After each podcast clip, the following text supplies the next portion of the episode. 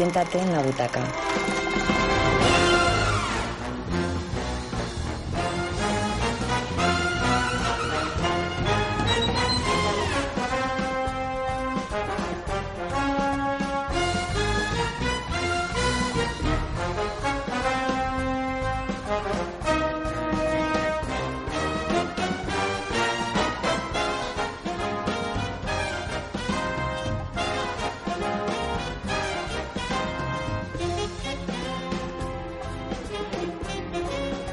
Hola, muy buenas tardes, bienvenidos, bienvenidas a vuestro programa de cine en Radio Círculo en el 100.4 de la FM. La butaca comienza, además muy puntual, a las 6 y un minuto, algo inaudito en, en nosotros. David Martín, muy buenas tardes. Siempre dices lo mismo, buenas tardes, señor Mateo. Siempre dices lo mismo y, y al final, oye, no somos tan impuntuales como Bueno, nos quieren sí, pintar. mm, Siempre empiezo entre 3 y 4. Lo que pasa es que venimos con mucha tranquilidad, pero venimos con mucha tranquilidad a nuestra hora.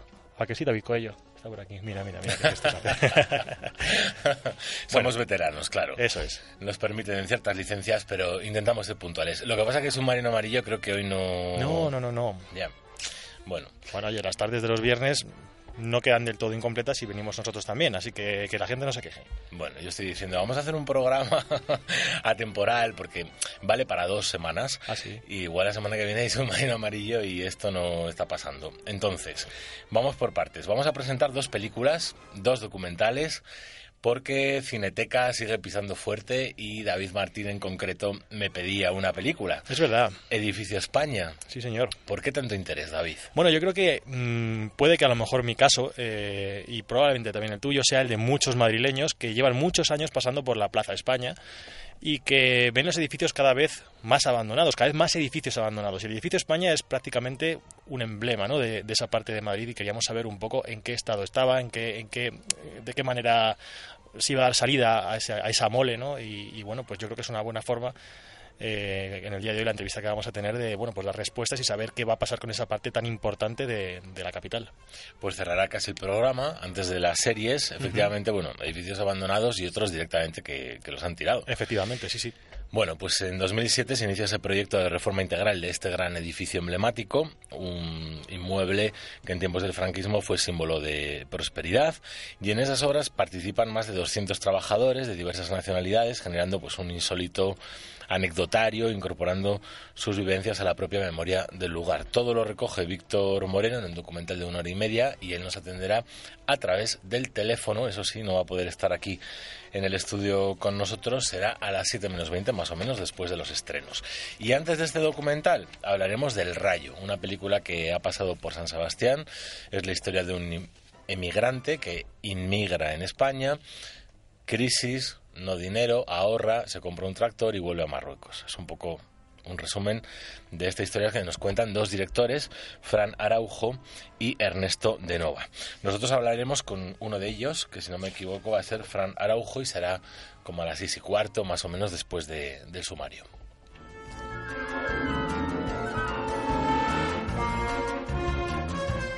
Películas para las que, bueno, una de ellas, porque ya Edificio España no vamos a poder verla de momento, veremos a ver si se repone en un futuro. El Rayo, podéis hacerlo a través de Twitter, le dejo la dirección a mi compañero, um, aunque creo que ya me la sé, pero por si acaso. Ah, lo haces muy bien, lo haces muy bien, muchas gracias. A ver, eh, tenemos a Elena Bermejo en este momento atendiendo el Twitter, así que los que queráis ir a ver esa película, El Rayo, lo único que tenéis que hacer es mandarnos un mensaje efectivamente a través de Twitter o mencionarnos arroba la butaca barra baja radio. También estamos en Facebook, La Butaca Radio, y todas las redes y todos los contenidos y todo lo que queráis está como siempre en www.labutacaradio.com. Así que sobre todo si queréis entradas, tenéis como 55 minutos a partir de este momento para mencionarnos arroba la butaca barra baja radio.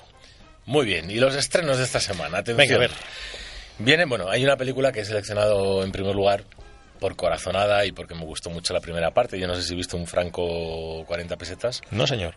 ¿Era un franco 20 pesetas o 40? No 14 sé. pesetas, ¿no? Eran 14, ¿verdad? Un franco, Pues ahora 14 son- pesetas. Vale, ahora son dos francos 40 pesetas.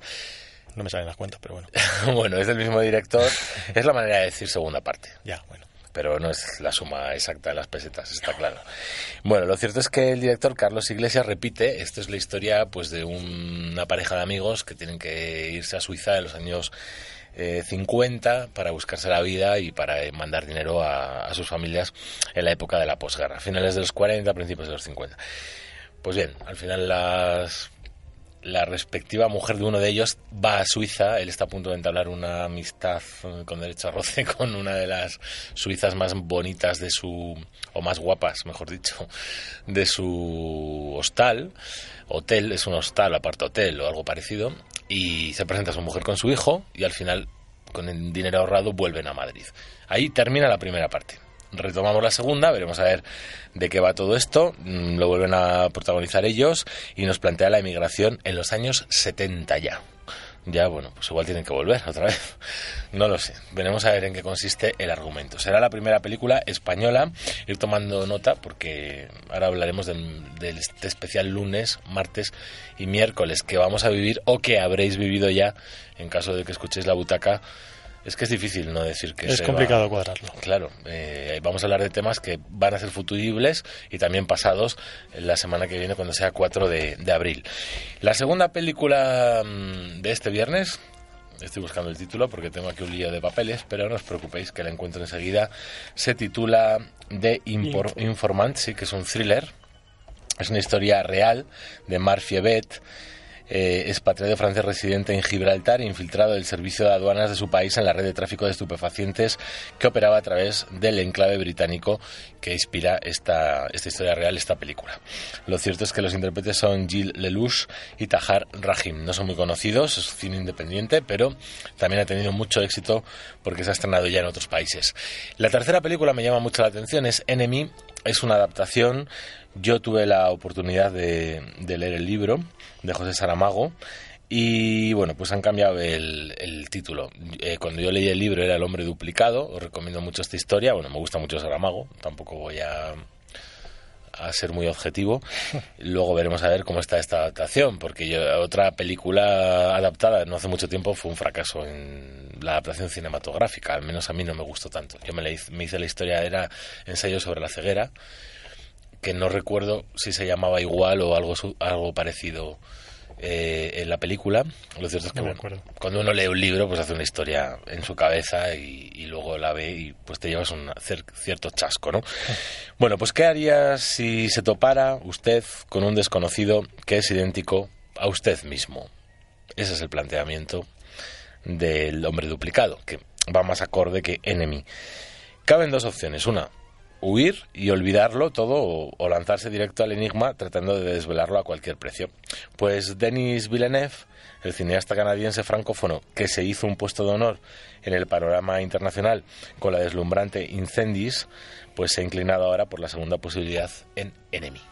De eso va esta película y desde luego os recomiendo, desde luego el libro os lo recomiendo, la película no la he podido ver, pero quiero verla.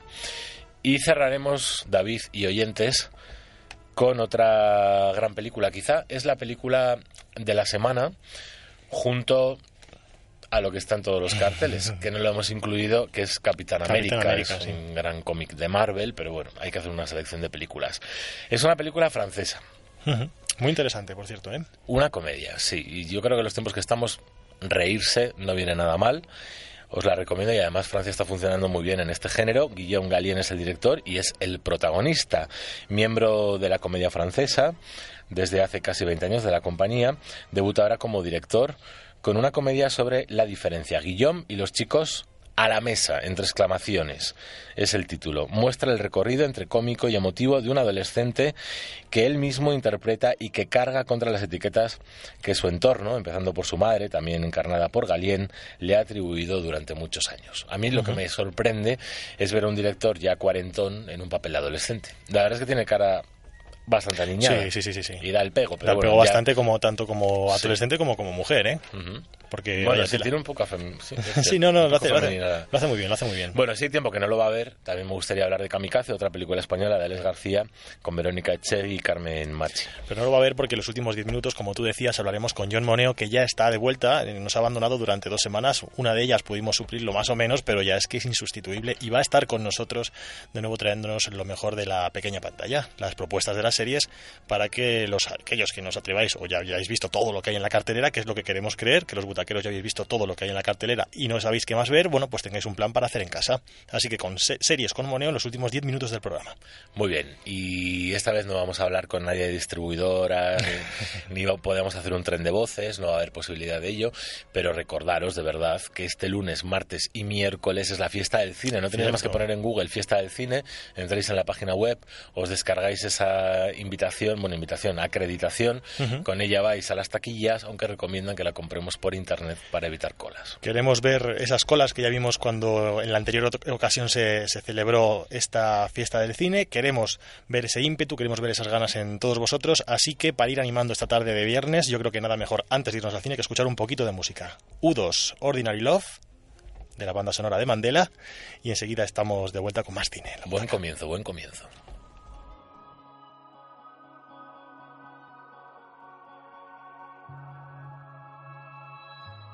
Siéntate en la butaca.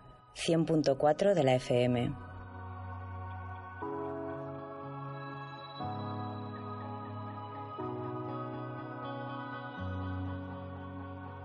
The sea wants to kiss the golden shore. The sunlight warms your skin.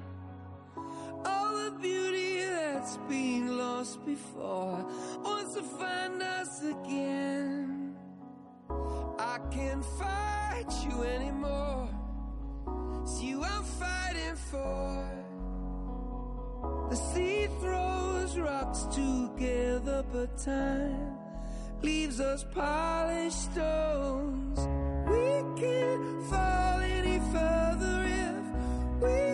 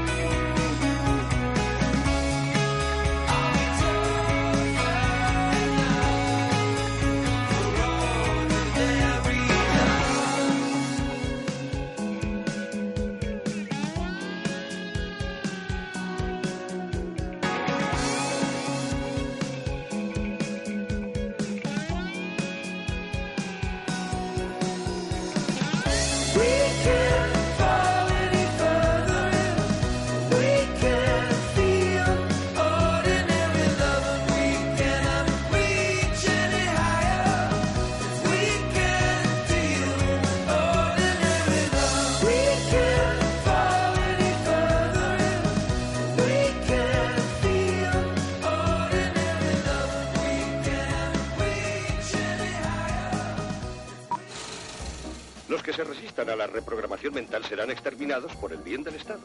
¿Pero qué clase de gobierno tienen ustedes? Esto es peor que las ordenanzas de aparcamiento. Siéntate en la butaca. Bueno, Ordinary Love de U2, un regalo de David Martín para John Mateo, para un servidor.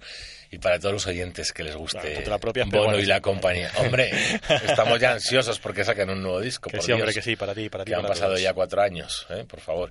Bueno, pues dejando esa banda sonora tan especial que hemos escuchado, vamos a dar paso a nuestra primera entrevista. Además, llevamos los tiempos increíblemente cumplidos en este viernes de radio. Vamos a hablar del primer documental, ya sabéis que son dos, en Cineteca, en Matadero, en ese espacio mágico, en la sala Azcona, en la sala Borau, las dos salas Borau, que se me ha ido, las dos salas están muy bien. Y el primero de ellos se titula El Rayo. Ha pasado por mi festival de cine favorito, que es el Festival de Cine de mi tierra natal, de Donosti, esa gran ciudad y bella ciudad. Se me llena la boca y tengo con, tenemos, mejor dicho, con nosotros a uno de sus dos directores. Son Fran Araujo y a quien vamos a saludar ahora, Ernesto de Nova. Muy buenas tardes, Ernesto. Hola, muy buenas tardes. Bueno, pues no te puedo felicitar aún porque no me ha dado tiempo de ver la película, soy sincero.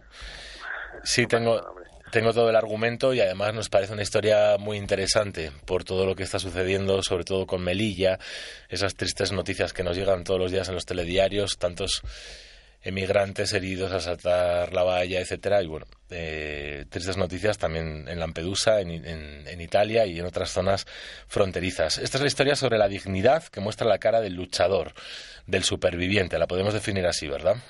No, exactamente, sí, es una historia, es una historia más de, de uno de tantos inmigrantes que llegó a España pues jugándose la vida, persiguiendo un sueño y intentando buscar una oportunidad a la que todo el mundo tiene derecho además. Y es una de tantas historias de uno de ellos que al final, pues después de 13 años decide volverse porque aquí en España esa oportunidad pues no la encuentra y decide volverse a su país como está pasando muy a- eh, mucho a- ahora mismo porque muchos inmigrantes están volviendo a sus países y es una historia más sin más no no pretende la película eh, generalizar ni contar la realidad de, de una comunidad ni mucho menos sino simplemente contar una pequeña historia que refleje eh, que al final sí que acaba reflejando una, realidad social no Lo cierto es que eh, es un tema que nos toca muy de lleno, aunque no está contextualizado con lo que estamos viviendo, con esas trágicas noticias que nos llegan todos los días desde Melilla o Marruecos en general. Lo cierto es que Hassan, el protagonista, nace en 1970 y el protagonista que da título a la película, si no me equivoco, El Rayo, es un tractor del mismo año. exacto sí Y es un tractor con el que él vuelve. Exacto. Él decide volverse a su país y no quiere volverse con las manos vacías y decide mm, volver con un medio para, para volver para poder trabajar en su país y ganarse la vida, ¿no? Entonces se compra un tractor de segunda, bueno, de segunda o de quinta mano, un tractor muy viejo, lo arregla y decide volverse con él y no tiene otro medio que hacerlo que conduciendo, entonces pues se vuelve haciendo una un viaje por las carreteras secundarias y por la, la España rural del, del sur de España hasta llegar a Marruecos. ¿Desde qué punto parte de, de Andalucía? parte de Ciudad Real, Ah, de de un pueblo que se llama. O sea, ¿cuántos kilómetros? ¿Unos 600 Pues kilómetros? en realidad hace, no sé, es, es que los Bueno, cálculos... 600, 600 hasta la frontera, hasta nuestro Sí, último pero como va por carreteras secundarias tarda más, o sea, son más kilómetros, porque hace mucho, va haciendo muchos... Bueno, pues una pregunta más sencilla. ¿Cuánto tiempo invierte en, en el desplazamiento? Pues es que nosotros, hombre, es que, a ver, en, en realidad la película no es un documental estricto, ni mucho menos, es una ficción con personajes reales. Nosotros rodamos, nosotros rodamos cuatro semanas con él. Sí. No es una, es una película, real. digamos, de esto que se habla ahora del cine de lo real, ¿no? O sea, todo Sí. el mundo eh, se interpreta a sí mismo, pero eh, nosotros eh, teníamos un control digamos, sobre el rodaje mucho mayor del que podríamos tener haciendo un documental estricto sobre el viaje. Entonces, eh, nosotros rodamos cuatro semanas, pero él, él nos prometía que podía hacer el viaje en dos días, pero no nos lo creíamos nadie. O sea, Hombre, hombre un eh, tractor mm, que va a 30 por hora o 40 se va a por hora. 30 por hora, claro, Claro. Es que no sé cuánto tardaría, pero tardaría, se- seguro tardaríamos más, o sea, no sé. No Lo- sé exactamente. Lo cierto es que Hassan, mm, con esto del cine de lo real, hizo ese trayecto y luego le llamasteis y volvió. mm, No, nosotros, no, no, no, nosotros hicimos, el- él, nosotros nos enteramos, él vivía en el pueblo de mi padre, Sí, y nosotros nos enteramos de que él quería comprar un tractor a una tía mía. sí. Entonces nosotros nos fuimos a conocerlo eh, para sentarnos, para ver si podíamos, si hacíamos una película con esta historia, pero nos planteamos hacerlo a lo mejor con actores, o no, no teníamos muy claro. Cuando lo conocimos a él nos dimos nos nos decidimos por hacerla con él, porque es un personaje muy carismático, tiene mucha mucha fuerza él, su presencia, y, y, decidí- y le propusimos acompañarle en el viaje, le propusimos hacerlo, co- comprarle nosotros el tractor, pagarle un sueldo y acompañarle en el viaje y hacer una película con ese viaje. Y él dijo que sí, aceptó, y antes de eh, emprender el viaje hicimos varias veces el viaje, una vez con él, dos veces San y yo solos, escribimos un guion y, nos lanzamos a la carretera con él. Le pagasteis vosotros el tractor. Sí, sí, nosotros como- al final le compramos nosotros el tractor a Hassan, sí. Vale, pero la historia sí es cierto que se supone que él invierte todos sus ahorros que ha ganado en, en- Sí, sí, España, eh, ¿no? sí, sí, efectivamente. Él, él tenía, él, eh, su idea era con, con sus ahorros comprar el tractor, efectivamente. O sea, Bueno, que pues- nosotros, claro, si vamos a hacer una película con él, pues al final, pues por una cuestión de ética, Salís ganando Bueno. los dos. le decidimos pagarle y pagarle, aparte de pagarle el tractor, sí. Pero vamos, es un tractor que él se iba a comprar y que al final es con el que él está trabajando en, en Marruecos, en el campo. Bueno, el, el- el título de la película no deja de ser un poco irónico, ¿no? El rayo, porque se supone que va muy deprisa y va pues como una tortuga, entiendo. Exactamente, sí, sí. Bueno, y en Donosti, ¿cómo fue acogida esta película, el documental? ¿En qué sección se pasó y, y cómo fue la recepción por parte del público?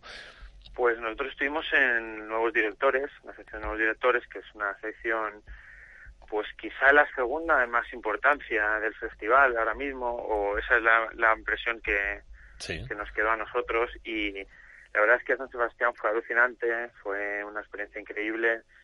eh, nos acogieron súper bien. Nosotros siempre decimos que, que pensábamos que íbamos a ver películas y a pasar una semana allí viendo películas y no tuvimos tiempo de ver películas por la atención que, que nos que no que tuvimos allí de- por parte de la prensa de, mm, de gente que quería reuniones con nosotros de otros festivales y, no teníamos tiempo en todo el día más que de, de atender cosas del rayo absolutamente y, y nada fue una gozada la gente respondió súper bien y bueno, nos está pasando en todos los festivales, que la gente nos está, está cogiendo muy bien la película. Yo acabo de llegar esta misma mañana de, de Guadalajara, de México. Ajá. Estoy todavía con jet lag y Ay, allí, y allí la, la película también ha vuelto a funcionar, la gente le ha vuelto a gustar, los coloquios muy bien, o sea, estamos encantados con el recorrido que está haciendo la película. Vale, en esta película, Ernesto, has hecho tándem con Fran Araujo. ¿Es algo habitual? ¿Vais a repetir? Mm, ¿Es difícil, supongo, a dos, a cuatro manos dirigir una, una historia? Pues a nosotros nos ha, nos ha parecido algo muy natural. La, historia llegó a nosotros de manera natural, nos lanzamos a ella de una manera también muy natural. Y yo no digo que, haya sido difícil, ha sido difícil por, las características del rodaje en particular y de, y de esta película en particular, pero yo solo, lo comentamos mucho Fran y yo, que, em, que posiblemente por separado no lo hubiéramos podido hacer en, esta, en este rodaje en particular. Y en cuanto a, mm, al futuro, pues nos planteamos eh, ahora mismo tener tenemos proyectos eh, cada uno el suyo, proyectos individuales, pero bueno, nunca se sabe. En el futuro, si otra historia nos vuelve a encontrar, pues nunca se sabe. Podemos volver a trabajar, somos amigos, nos entendemos, así que nunca se sabe. Bueno, pues una maravilla. Prometo, David Martín, mi compañero y yo, vamos a estar viendo la película. Si John Moneo llega, que está en Bilbo, también lo hará. Y nuestros oyentes, a través de Elena Bermejo, que está dándole al Twitter, eh, a las redes sociales en general y a la web nuestra, labutacaradio.com. Eh, estamos regalando tres entradas dobles esta semana. La semana que viene se repetirá el programa, las habremos regalado ya seguramente, o si no, intentadlo por si acaso. Nunca se sabe. Hay veces que los oyentes se animan, nos dejan sin ninguna y a veces pues nos las quitan. Así que te dejo las- el último minuto que tenemos, si te parece Ernesto, para convencer a los oyentes eh, de por qué tienen que ver este documental. No sé, ¿qué gancho, qué anzuelo les lanzamos para llevarles a la cineteca? Pues van a encontrar una película con, con sentido del humor, en la que se suele reír, eh, con un personaje muy muy particular que es Hassan y, mm, y van a ver un retrato también de la España de la España rural con personajes divertidos y, y no, se, no se van a encontrar con un viaje dramático, con una historia sobre inmigración, sino sobre seres humanos que se entienden y que se solidarizan el uno con el otro y que se ríen mucho además. Entonces yo les invito, hoy tenemos pase en Cineteca, mañana bien, el domingo y la semana que viene otra vez. Así que eh, Fran y yo estaremos allí, además casi todos los pases, haciendo coloquios, o si no, tomándonos una cerveza después con el que quiera. Así que eh, Bueno, invitados pues- estás todos. Una maravilla. También os voy a dejar una página web, cinetecamadrid.com, porque ahí tenéis pues puntualmente todas las fechas, los horarios eh, de todas las películas que se van pasando y vale para las dos semanas. Ha sido un placer hablar con Ernesto de Nova.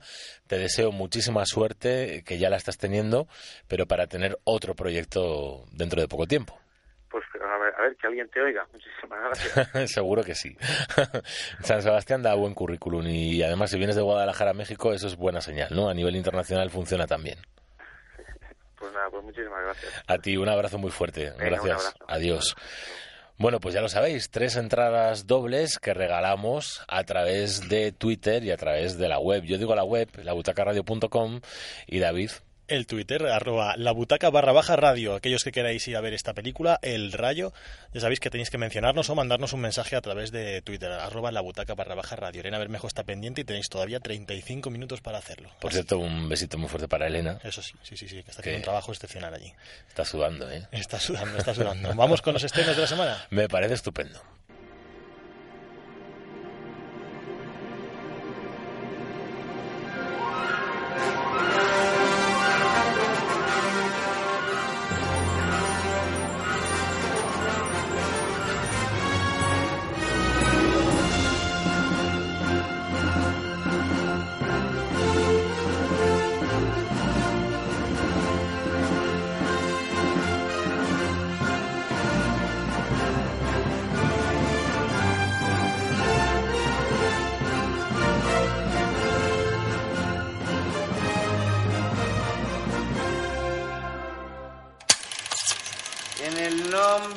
Padre y de... ¡Hijo! ¿Cuánto costaba el Interrail ese? 5.366 pesetas. Bueno, 5.300, yo pongo las 66. Tendrá Udby, con lo bien que podíamos pasar el verano en Torrevieja. Juan, Juan, despierta. Nos hemos pasado Suiza y estamos en Austria. Martín, soy yo, Mari Carmen. ¿No sabes dónde está mi hijo? ¡Ay! ¡Martín! ¡Que viene! ¡Está llegando Pablo! Este doctor la atenderá muy bien. ¿Cómo? Si es negro. Sí, señor, soy negro. ¿Algún problema? Sé que aquí con estos tan altos y tan rubios todos somos un poco negros. Bueno, desde luego reírnos nos vamos a reír con dos francos 40 pesetas, que es la secuela, la segunda parte de un franco 14 pesetas.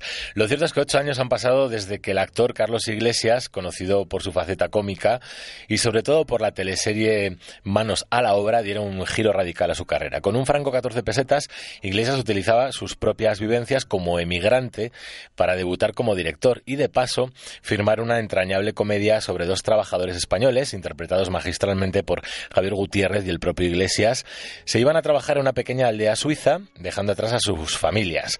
Animado por la favorable respuesta del público, este madrileño dirige y protagoniza ahora Dos francos 40 pesetas, secuela de aquel film, ambientado cronológicamente siete años después y con los mismos personajes. Veremos a ver qué sucede.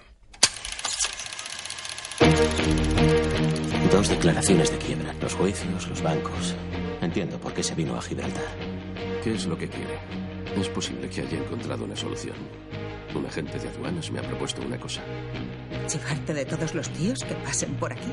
¿De todos los traficantes? No podemos hacer frente a las letras. Esta es la realidad, nuestra vida.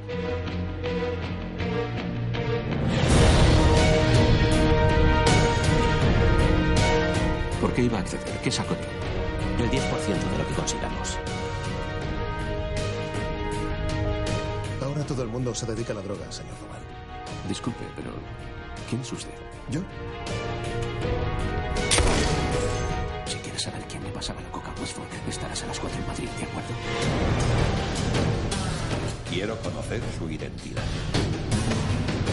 Vamos a comprar 1.200 kilos de cannabis. Hemos escuchado el diálogo de la segunda película de este viernes, es de Informant, es la historia real de Marc Fievet, un expatriado francés residente en Gibraltar e infiltrado del servicio de aduanas de su país en la red de tráfico de estupefacientes que operaba a través del enclave británico que ha inspirado este thriller. Dirige Julien Leclerc, quien dirigiera en su momento el asalto, ha contado con el guionista Adel Raouf, que también participó en Un Profeta, con Gilles Lelouch como protagonista y con Tahar Rahim y Ricardo Escamarcio como actores secundarios. En un principio, el propio Fievet, cuyo personaje ha cambiado de nombre y se llama aquí Marc Duval, iba a colaborar en el guion de esta coproducción franco-canadiense. Sin embargo, quedó al final al margen tras haber calificado lo que había leído como demasiado edulcorado. Una película de tráfico de cannabis y otras sustancias muy también contextualizado con, con nuestros días. Tú no vas al cine, ¿verdad? Yo no salgo mucho de casa. ¿No has preguntado por algo en particular? A lo mejor querías recomendarme alguna película.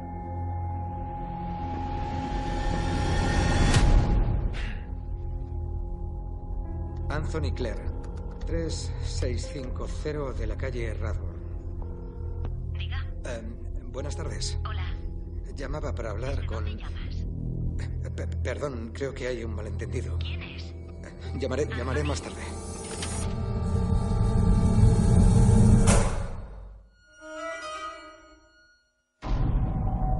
¿Con quién hablabas? Con el mismo tío que llamó antes, con el mismo tío. ¿Me estás mintiendo? Bueno, una película inquietante, de esas de intriga, si es como el libro de José Saramago, desde luego que promete. Yo personalmente voy a aprovechar estos días de la fiesta del cine para, para verla.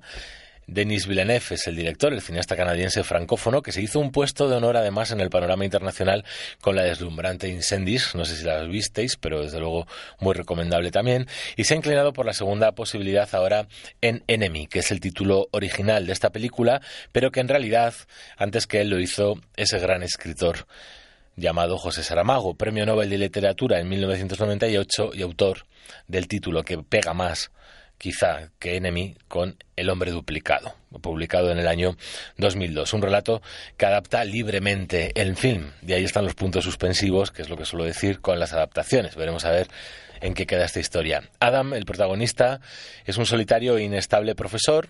Un día Mari, su atractiva novia, conoce por casualidad a Anthony, casado también como Adam. Se trata de un actor arrogante cuyo parecido con su novio es total. Comparte desde el tono de voz hasta las cicatrices corporales.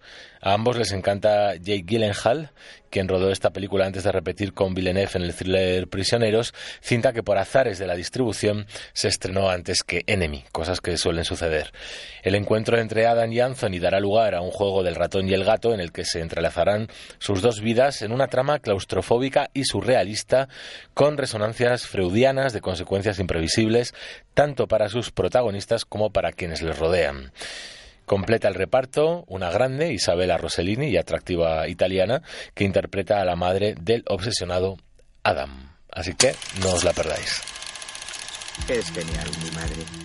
De hecho, creo que no tiene ningún defecto. Siempre está oscilando entre una gran calidez. ¿Queréis tomar cualquier cosa? o- Y una frialdad glacial. Pues- ¡Eo! Que si queréis tomar algo. ¿Un café? Perrier? Pues decidlo, hombre, no tardéis tres horas para un café y una perrier. ¡Qué barbaridad! Tráigales un café y una perrier. La imito súper bien a mi madre. Para pedir un café y una perrier. ¡Qué barbaridad! Sus gestos, su manera de hablar y todo es genial. No, gracias. Bueno, el único que no cae jamás en la trampa es mi padre. ¿Ahora te vistes de Caledonio, tal vez? No sé por qué, pero no quiere que yo sea una chica. Este fin de semana no irás a Picardí. Te llevaré a tu nuevo internado. ¿A mi nuevo internado? ¿Dónde? Aquel internado era maravilloso. Y además fue allí donde conocí a Jeremy. Bueno, una comedia francesa que viene pisando fuerte es un pequeño snob de la alta burguesía, Guillaume Galien. El actor debuta como director con una comedia autobiográfica, atención al dato, que bueno, pues ha arrasado en Francia. La han ido a ver millones de espectadores. Es miembro de la Comédie Française, que es la compañía nacional de teatro de nuestro país vecino, y desde hace casi 20 años Guillaume Galien debuta como director con una comedia sobre la diferencia. Guillaume y los chicos a la mesa. Muestra el recorrido entre cómico, emotivo de un adolescente que él mismo interpreta y que carga contra las etiquetas que su entorno, empezando por su propia madre, también encarnada por Galien, le ha atribuido durante muchos años. Pese al autobiográfico de la cinta, que adapta un monólogo estrenado en el año 2008, aclara que no hay un afán terapéutico detrás. Dice que ha pagado psicoanalistas durante años, que no sentía la necesidad de contar su historia y que simplemente le parecía una buena historia. La película, que ha reunido a más de dos millones de espectadores, es la cifra exacta en Francia, se hizo con cinco César, que equivale al Goya o al Oscar, ganó en las ternas de película, actor, ópera prima, guion adaptado y montaje de los diez a los que Así que bueno, esta semana lo tenemos bastante complicado. Tenemos para elegir fiesta del cine en medio, o si ya ha pasado la fiesta del cine y os habéis quedado sin entradas, pues podéis repetir y podéis intentarlo, porque seguro que no habrá entradas. Y estos son los cuatro estrenos de esta semana. Vamos enseguidita aquí al lado, a Plaza de España, para descubrir qué se esconde detrás de esas puertas tapiadas del edificio Madrid. Pero antes, una banda sonora dedicada precisamente, hablábamos antes, la mencionábamos a Elena Bermejo, nuestra community manager, a la que le encanta, y yo lo sé, una película que se llama Bienvenidos al Sur, en la cual sonaba esta maravilla, firmada por Nora Jones Sunrise.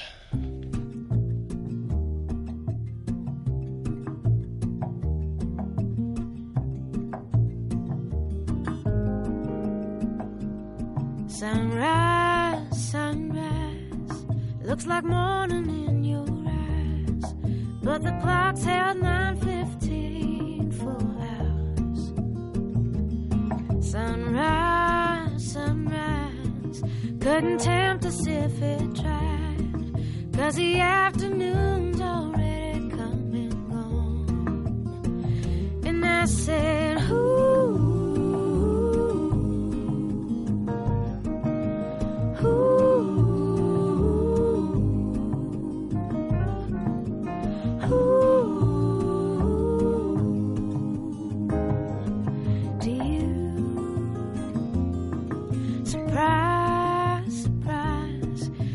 Couldn't find it in your eyes, but I'm sure it's written all over my face. Surprise, surprise, never something I could hide. When I see we made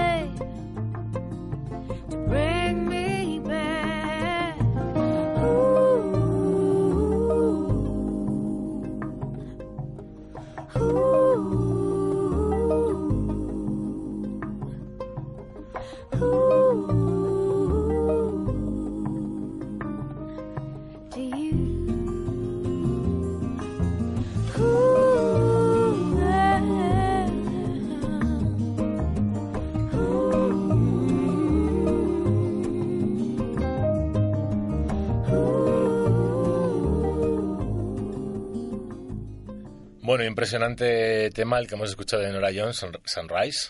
Y como bien decía David, nuestra community manager, Elena Eh, Bermejo, eh, claro. me ha gustado, me ha gustado, sí señor. Ahí con las redes sociales.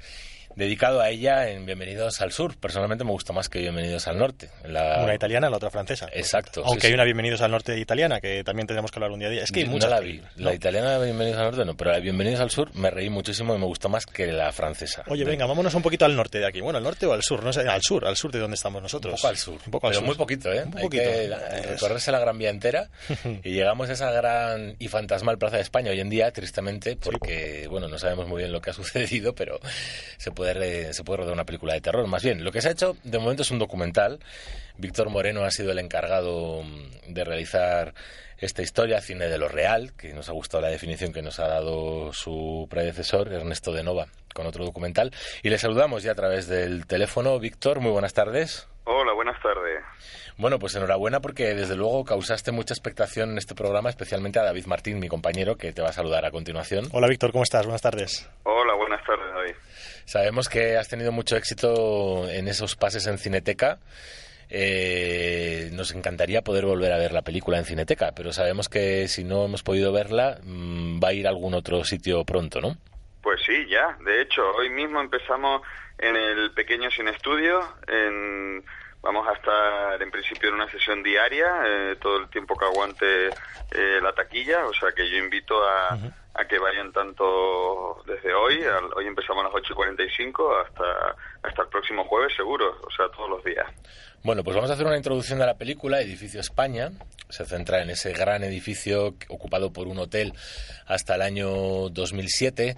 Ese año se hizo una noche en blanco preciosa con una instalación lumínica impresionante en sus ventanas, aprovechando pues el, el vacío de- del inmueble.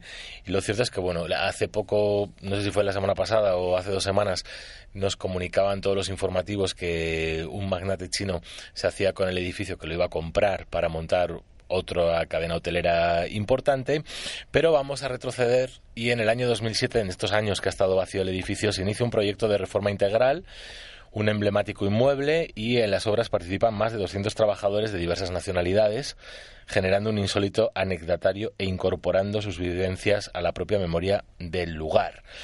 Lo defines como una inmensa torre de Babel sobre la que bueno, van a quedar impresas las huellas de nuestra época. ¿Qué sucede en este metraje? Bueno, la película es un retrato del proceso de demolición integral que hubo en el edificio, efectivamente durante el año, un año aproximadamente, de 2007 a 2008. Entonces, por un lado, digamos que se registró toda la que era la memoria de- del lugar, porque el edificio no era solo un hotel, eran también viviendas, oficinas, comercios, había bastantes comercios incluso. Y, bueno, lo que empezó siendo, digamos, un retrato de todos esos espacios que se daba la circunstancia de que habían quedado casi como los restos del naufragio, ¿no? Porque habían quedado muchísimos objetos personales, eh, tanto pues, fotografía, eh, libretas, cuentas, eh, bueno, muchísimos objetos personales. Pues a raíz empecé, digamos, registrando todo lo que era ese, esos espacios y una vez empecé, digamos, a tener una relación directa con lo que eran los trabajadores que estaban llevando a cabo la demolición integral, que, debido a las circunstancias en, el que, en las que se vivía en España en esa época, ¿no? previa a la crisis, pues había de muchas nacionalidades, pues se fue, digamos, componiendo paralelamente a lo que es la memoria del lugar en un retrato de, pues, de esa multiculturalidad, de, esa, de, de todas esas vivencias que se llevaron, que se vivieron durante ese proceso de obra y, y bueno, y que al final pues determinaron un poco el testimonio también de, de una parte muy importante de nuestra historia reciente, ¿no? ¿Y por qué este hotel, Víctor? ¿Por qué este hotel? Porque Madrid está lleno de hoteles abandonados. Eh, Creo recordar que en torno al año 2006 también cerraba el, el Hotel París aquí en, en Sol, en el número uno de Sol. ¿Por qué este hotel en concreto?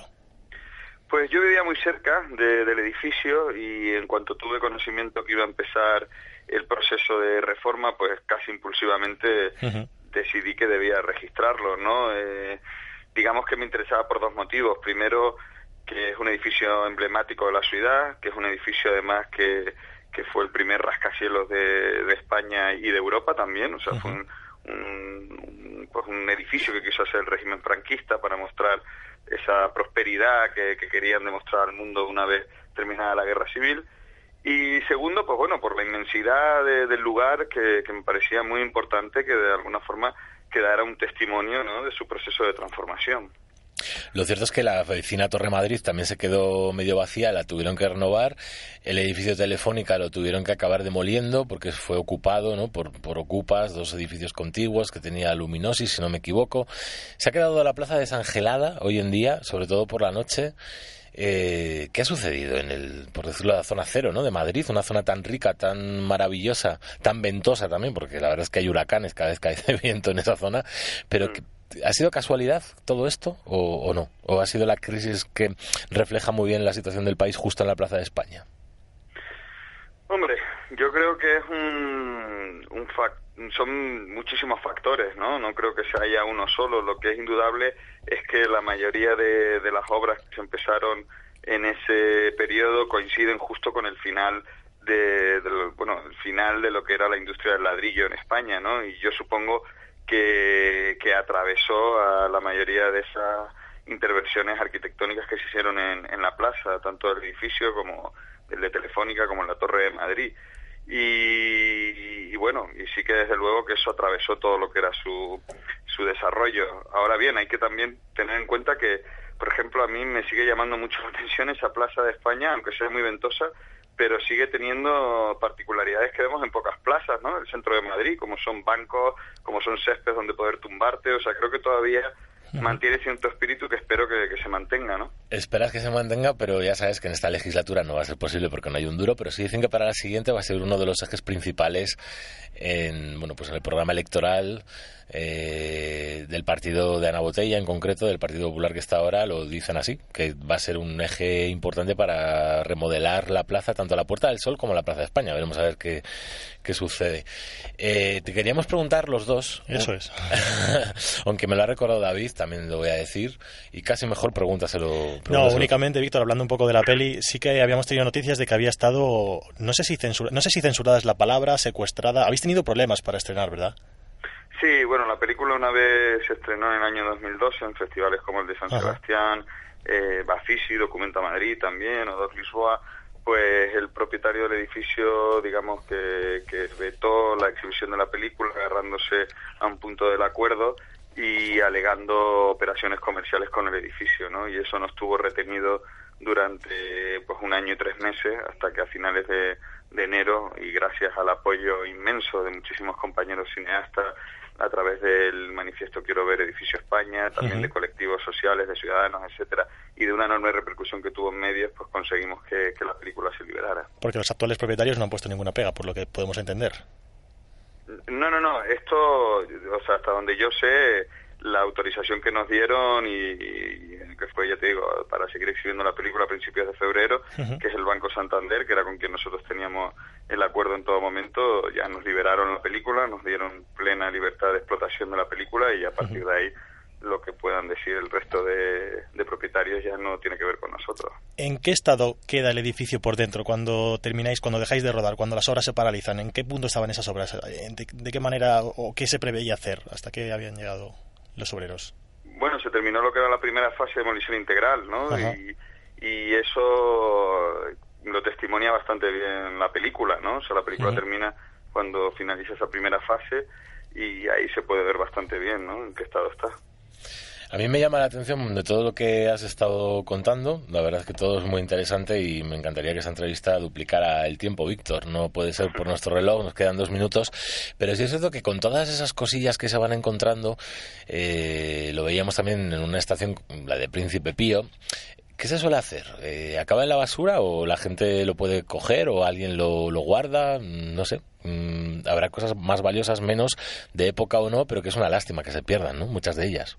Sí, por supuesto. De hecho, yo cuando empecé la grabación del, do, del documental, eh, no solo me obsesioné con registrarlo, hacer un inventario de todos esos objetos, un poco a la manera de, de la vida e instrucciones de uso de Jos Pérez, que es un libro que me gusta mucho, ¿no? Como a partir de los objetos va recreando la memoria de los lugares, sino que también lo que hice de alguna forma era, bueno, guardar o, o quedarme, ¿no? Algunos objetos que habían quedado ahí abandonados, ¿no? Un poco por preservarlos.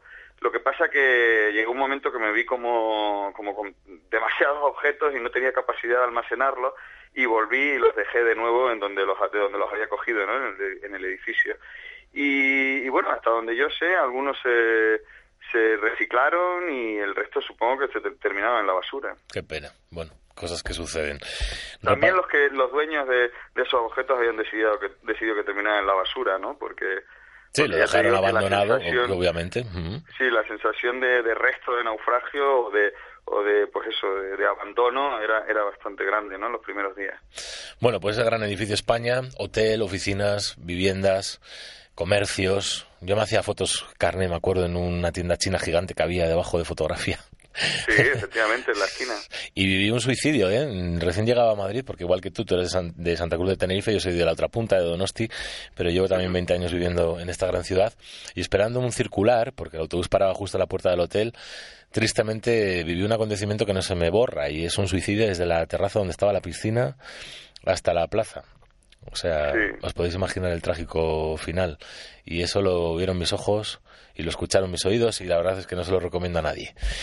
Eh, mucha suerte con todo, con toda tu trayectoria. Sé que tienes muchos premios, muchos recorridos, cortometraje, largometraje y supongo que tendrás algún proyecto que en breve iremos descubriendo.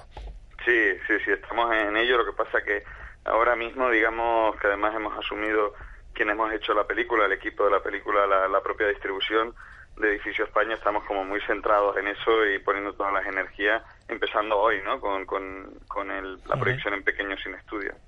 Muy bien, investigaremos sobre Holidays, otro documental, y sobre La Piedra, un mediometraje. Un abrazo Muy muy, fuerte, Víctor. Gracias a ustedes, ¿eh? Mucha suerte y encantados de conocerte. Un abrazo. Un abrazo, adiós. Pues ya lo sabéis, edificio España, que se esconde detrás de ese gran inmueble vacío después de esa demolición interna, con objetos perdidos o no, dejados por sus dueños, como hemos escuchado, abandonados. Muchos habrán terminado tristemente en la basura, pero si queréis descubrir todo lo que había dentro, en el año 2007 no tenéis más que verla. En Cineteca ya no, pero en el pequeño cine estudio sí podéis hacerlo. Y ahora vamos a dar paso a la pequeña pantalla, esas series que pisan fuerte con John Moneo y David Martín.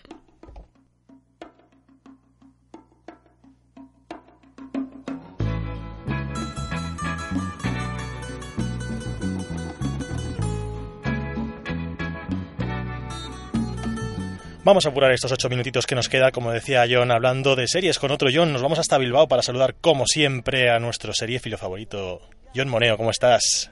Muy buenas tardes a todos. ¿Qué tal? Señor Mateo, señor Martín, ¿qué tal estáis? Pues muy bien, ahora que te podemos escuchar de vuelta, porque eh, nos tenías un poco abandonados, amigo, ¿eh? Os tenía un poco abandonados, efectivamente. Gajes del oficio Bueno. eh, y avatares que le, pas- le ocurren a uno.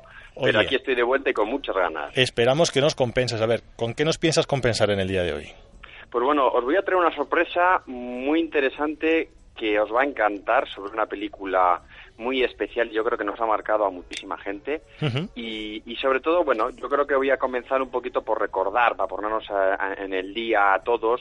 Vamos a hablar eh, de los estrenos que tenemos pues este mes de abril, que como os he comentado pues bueno, anteriormente, pues vienen series muy interesantes. Y lo primero de todo que me gustaría recordaros es el tema de Juego de Tronos, Hombre. el 7 de abril. Sí, señor. 7 de abril, a todos los aficionados, ya sabéis que soy un pesado que normalmente lo suelo comentar, pero ya es el 7 de abril oficial, cuarta temporada y se va a emitir en Canal Plus Series, pues poquitas horas después de su estreno en, en Estados Unidos. Eso es Eh, una cosa sabéis buena, ¿no? todos, Que- eh, buenísima y que Claro. esta serie, pues bueno, en realidad esta cuarta parte está basada en el, digamos, en el libro de Canción de Hielo y Fuego. Ahí lo dejamos. En una ya- parte del libro, tengo entendido, porque me parece que no era nada hasta la entera, pero bueno, en cualquier caso... eh, Una parte del libro, efectivamente. Bueno, ya eh, sabéis que bueno que quieren hacer una película también con Juego de Tronos, que está ahí George R. R. Martin intentando, pues bueno, intentar hacer una película, etcétera. Bueno, todo lo veremos. Ya sabéis Esto lo es curioso que se haga de un- una película de una serie, aunque también los libros Sí. dan, dan mucho juego, ¿eh? todo hay Bueno, que decirlo. Pues Juego de Tronos, el día 6, has dicho, ¿verdad? 6 de Juego abril de Tronos. Muy bien, Luego más. también recordaros Da Vinci's Demons, que se estrena la segunda temporada en Fox, también lo he venido anunciando el día 31 a las 11. No voy a hablar mucho más de ello porque ya os he dado un poco la turra y he colgado lo que es el, el tráiler, que lo podéis consultar en nuestra web. Y, y bueno, yo creo que viene muy bien también esta serie, así que os animo este fin de semana, 31, bueno, el viernes más bien, eh, lo podéis ver. Luego, The Americans, la tenemos la segunda temporada el 1 de abril en Fox a las 11, a todos aquellos que les gusten las series de, digamos, de espionaje, etcétera. Es una serie que ha tenido mucho éxito. También lo recuerdo que el día 1 de abril la podemos ver en Fox. En Fox. Y ahora voy a venir con dos cosas importantes donde me voy a detener un poco. Venga, a ver. ¿Te suena a ti una serie que se llama Los 100? ¿Has oído hablar de ella? Los 100. Los 100. Pues ahora mismo me pillas un poco. Me acuerdo Pues de los mira. 4400, que no sé si tendrá mucho que ver, pero también fue una serie. Pues mira, es una, una serie muy interesante eh, que bueno pues se se va a emitir en eh, bueno se ha estrenado el 19 de marzo de, de este año y eh, se está emitiendo ahora en Sci-Fi. Es una serie de ciencia ficción y, y es una serie que yo creo, bueno, os voy a contar un poquito la sinopsis para meteros un poquito en, en vereda. Y la historia se centra en la supervivencia de la raza humana que tras un holocausto nuclear consigue enviar a 400 humanos en naves espaciales.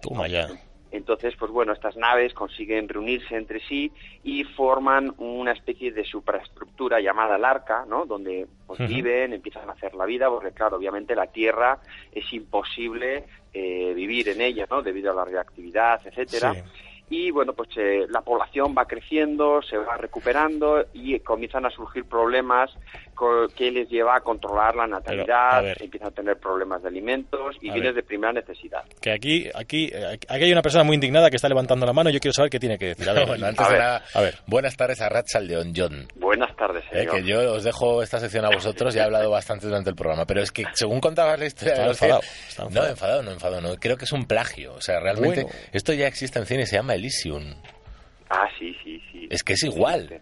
Eh, por eso quería decirlo. No es que pues es con Matt Damon. Por cierto, no me gustó nada, Elysium me pareció malísimo. Pero es que la historia es muy parecida, pero no, no, Jodie no- eso. es muy parecida. Es muy similar. Es, es muy similar, efectivamente, Ujú. y, y realmente, pero bueno, aquí no es, es- no es similar, o sea, no, no es igual, porque en este caso la Tierra queda totalmente despoblada.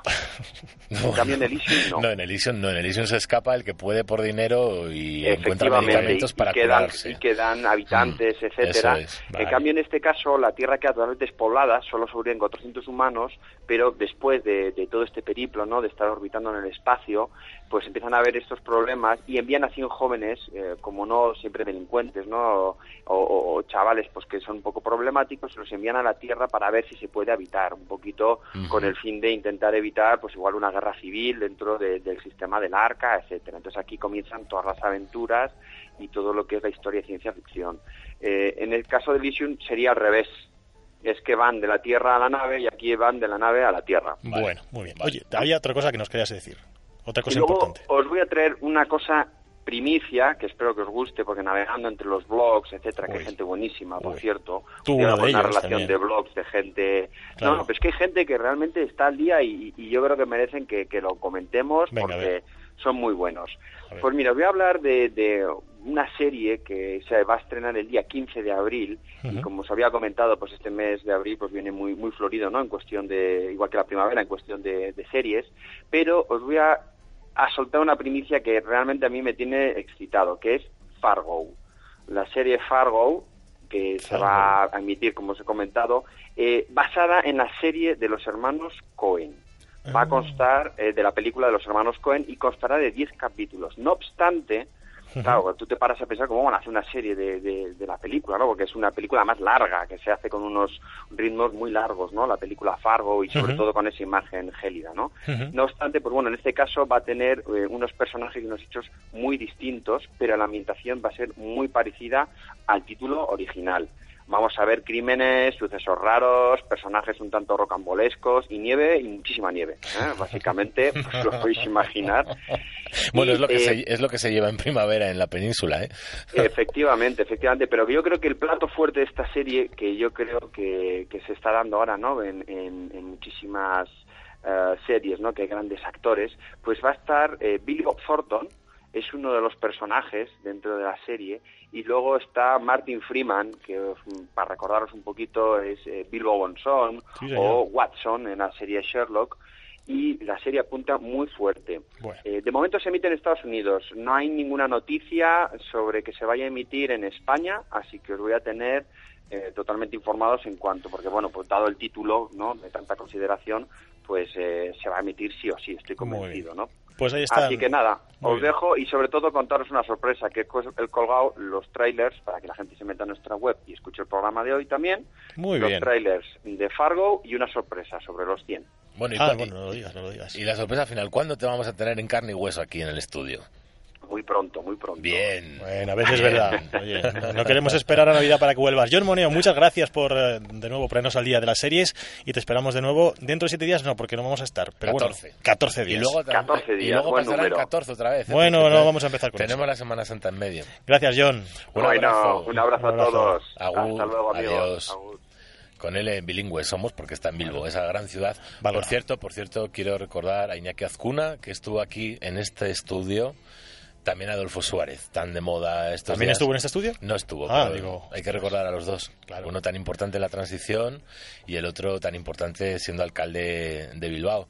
La transformación es alucinante y lo dice un Donostiarra, mi alcalde favorito junto a Don Elorza, desde luego Iñaki Azcuna, que estuvo aquí porque presentaba en el Círculo de Bellas Artes la temporada de ópera del Palacio Euskalduna de Bilbo.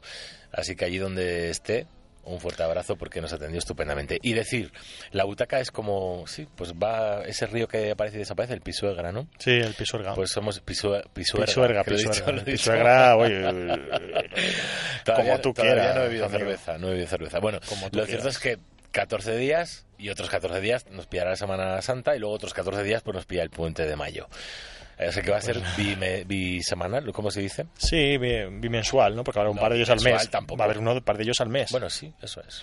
Bueno, da igual. Eh, estaremos de vuelta dentro de 14 días. La semana que viene, si no habéis escuchado este programa, podréis volver a hacerlo y podréis seguir llevándos entradas a través de Twitter, arroba la butaca barra baja radio, www.labutacaradio.com, servidor y mi acompañante nos vamos. Y escucharlo en el 100.4 de la FM y también en radiocírculo.es. Atención.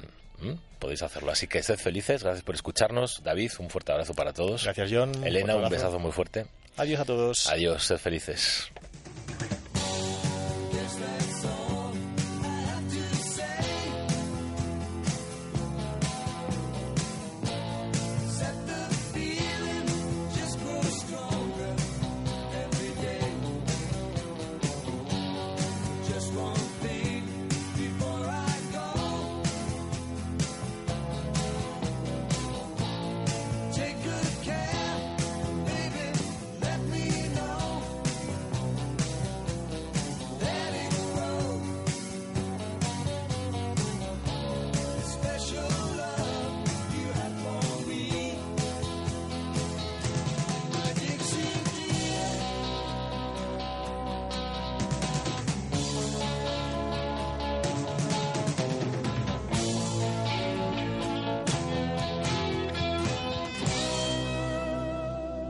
Radio Círculo. Solo cultura.